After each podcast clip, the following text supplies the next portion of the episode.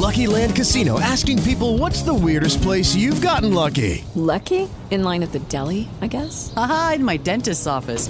More than once, actually. Do I have to say? Yes, you do. In the car before my kids' PTA meeting. Really? Yes. Excuse me, what's the weirdest place you've gotten lucky? I never win and tell. Well, there you have it. You can get lucky anywhere playing at LuckyLandSlots.com. Play for free right now. Are you feeling lucky? No purchase necessary. Void where prohibited by law. 18 plus. Terms and conditions apply. See website for details. Tal vez tú debieras de abandonar los conceptos de litúrgico y antilitúrgico y más bien empezar a formar un criterio.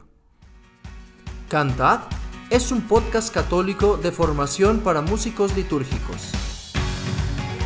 Recursos formativos para ti que quieres aprender a servir de una mejor manera en la Eucaristía. Bienvenido a Cantar. Amigos, bienvenidos una vez más a su podcast Cantad. Fer Vázquez de este lado del micrófono. El día de hoy quería comenzar hablando acerca de dos conceptos que son muy comunes en el ámbito de la música sacra o de la música litúrgica.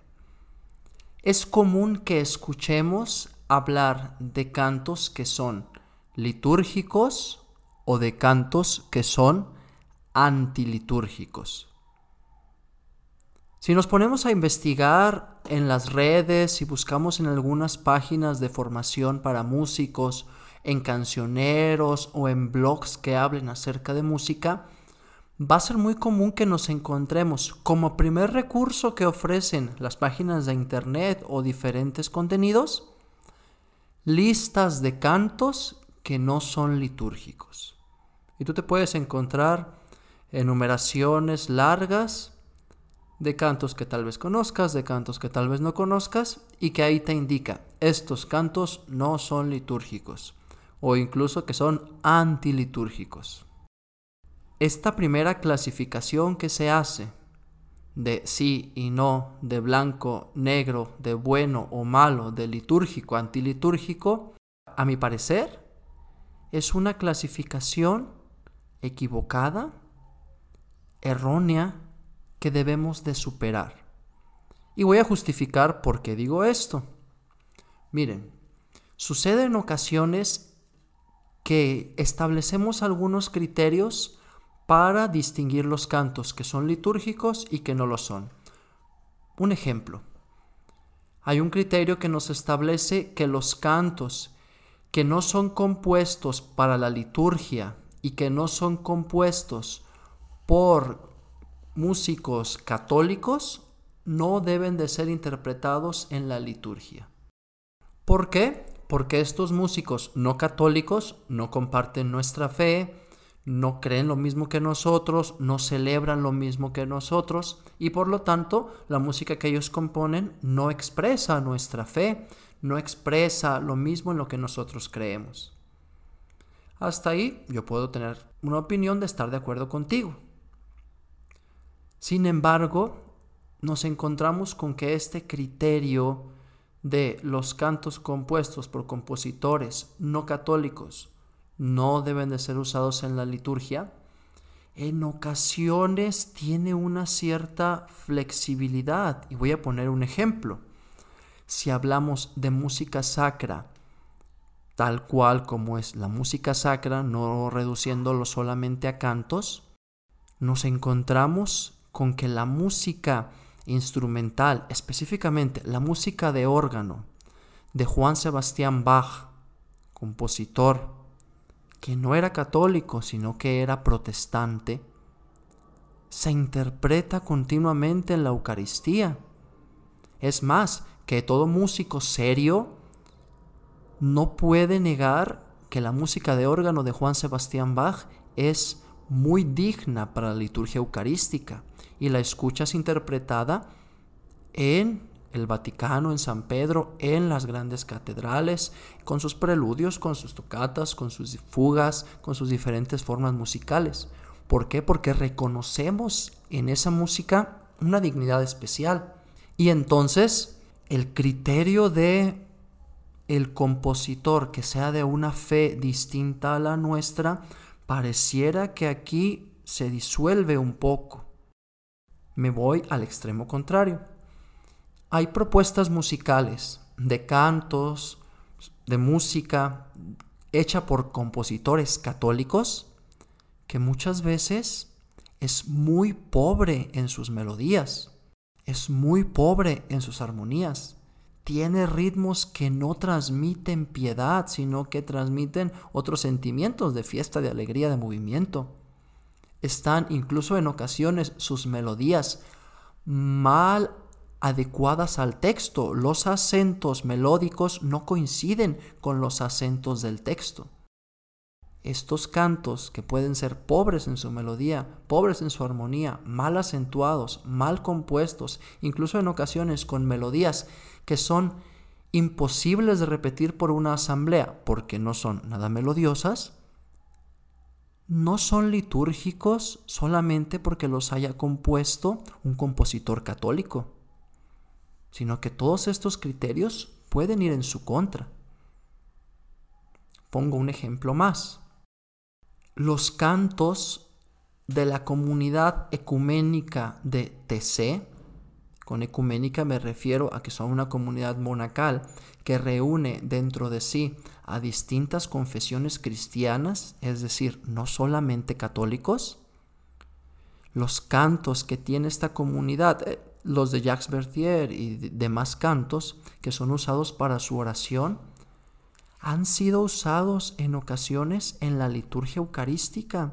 Pongo un ejemplo, en la Jornada Mundial de la Juventud de Madrid 2011 usaron el canto de Nada te turbe, que es DTC, que es de una comunidad ecuménica y que por lo mismo no es propiamente católico pero que expresa de una manera extraordinaria, mejor que muchos cantos que en ocasiones ponemos a la Eucaristía, la fe católica y ayuda a la contemplación y a la meditación del misterio.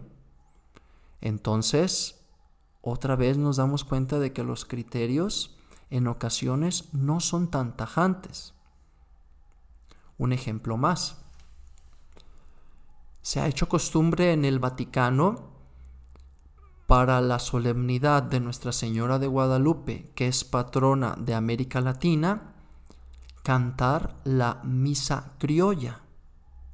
La misa criolla, para los que no la conocen, es una misa compuesta al estilo de los ritmos tradicionales sudamericanos, con percusiones, con un estilo rítmico muy alegre, ahí suena por ahí el ritmo de carnavalito en el Gloria, es muy interesante y muchos la tachan y la juzgan de no litúrgica, de antilitúrgica. Sin embargo, el día 12 de diciembre en el que se celebra a Nuestra Señora de Guadalupe, que es patrona de las Américas, a la cual sienten muy propia las naciones sudamericanas, se canta una misa que expresa la alabanza a Dios por medio de la cultura sudamericana. ¿Por qué en esa ocasión sí es adecuada esa misa? Un último ejemplo para seguir enriqueciéndonos son los cantos que en mi opinión están muy bien hechos y me gustan mucho, los cantos de las comunidades del camino neocatecumenal. ¿Por qué son un ejemplo muy importante para esto. Miren, porque honestamente hablando, si hablamos de las melodías de los cantos, en su gran mayoría compuestos por el fundador de este camino, Kiko Argüello, son en ocasiones pobres en su melodía, repetitivos, todos suenan igual, un poco al estilo español, con cierta influencia árabe.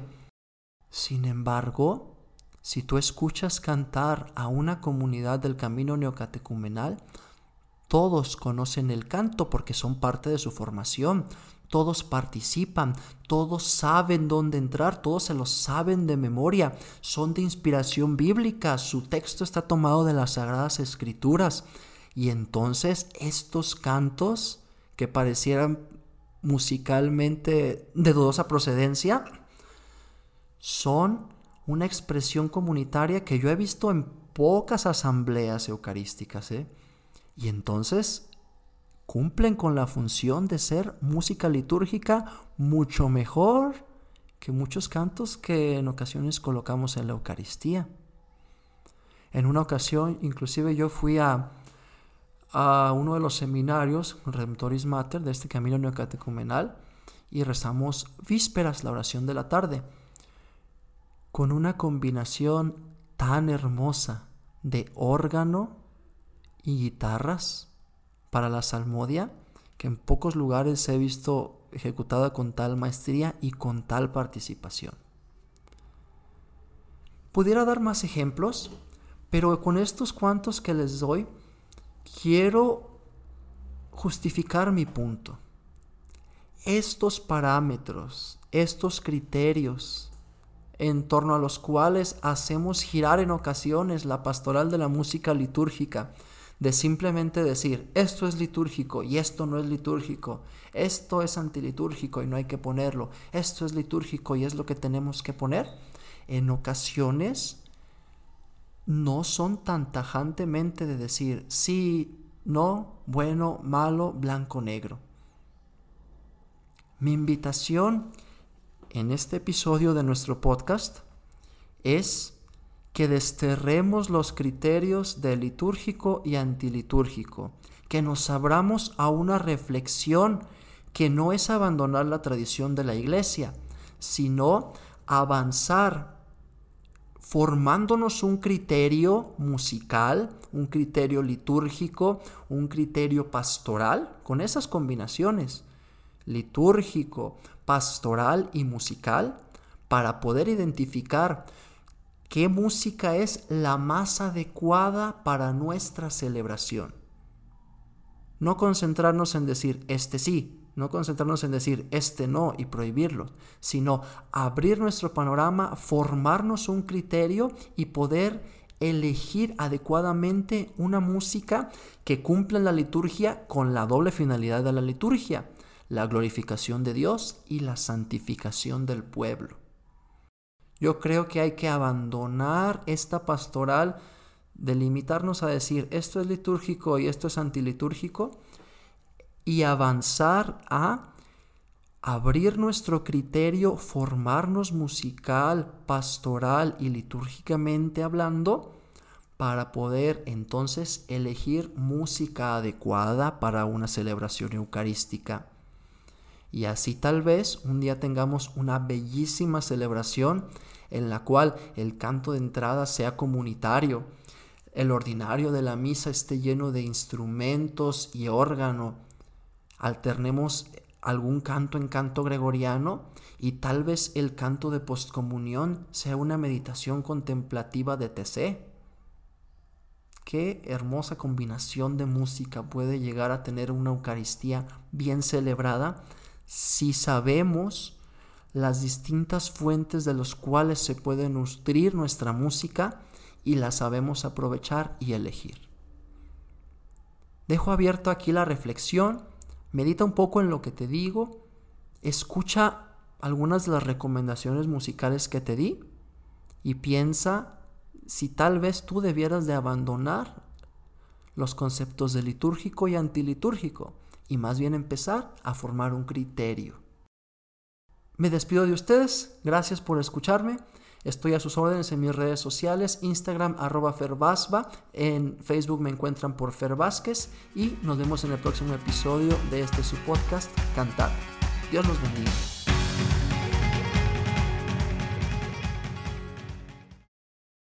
Hello, it is Ryan, and I was on a flight the other day playing one of my favorite social spin slot games on chumbacasino.com. I looked over the person sitting next to me, and you know what they were doing? They were also playing Chumba Casino. Coincidence? I think not. Everybody's loving having fun with it. Chumba Casino is home to hundreds of casino style games that you can play for free anytime, anywhere, even at 30,000 feet. So sign up now at chumbacasino.com to claim your free welcome bonus. That's chumbacasino.com and live the Chumba life. No purchase necessary. Group. Void prohibited by law. See terms and conditions. 18 plus.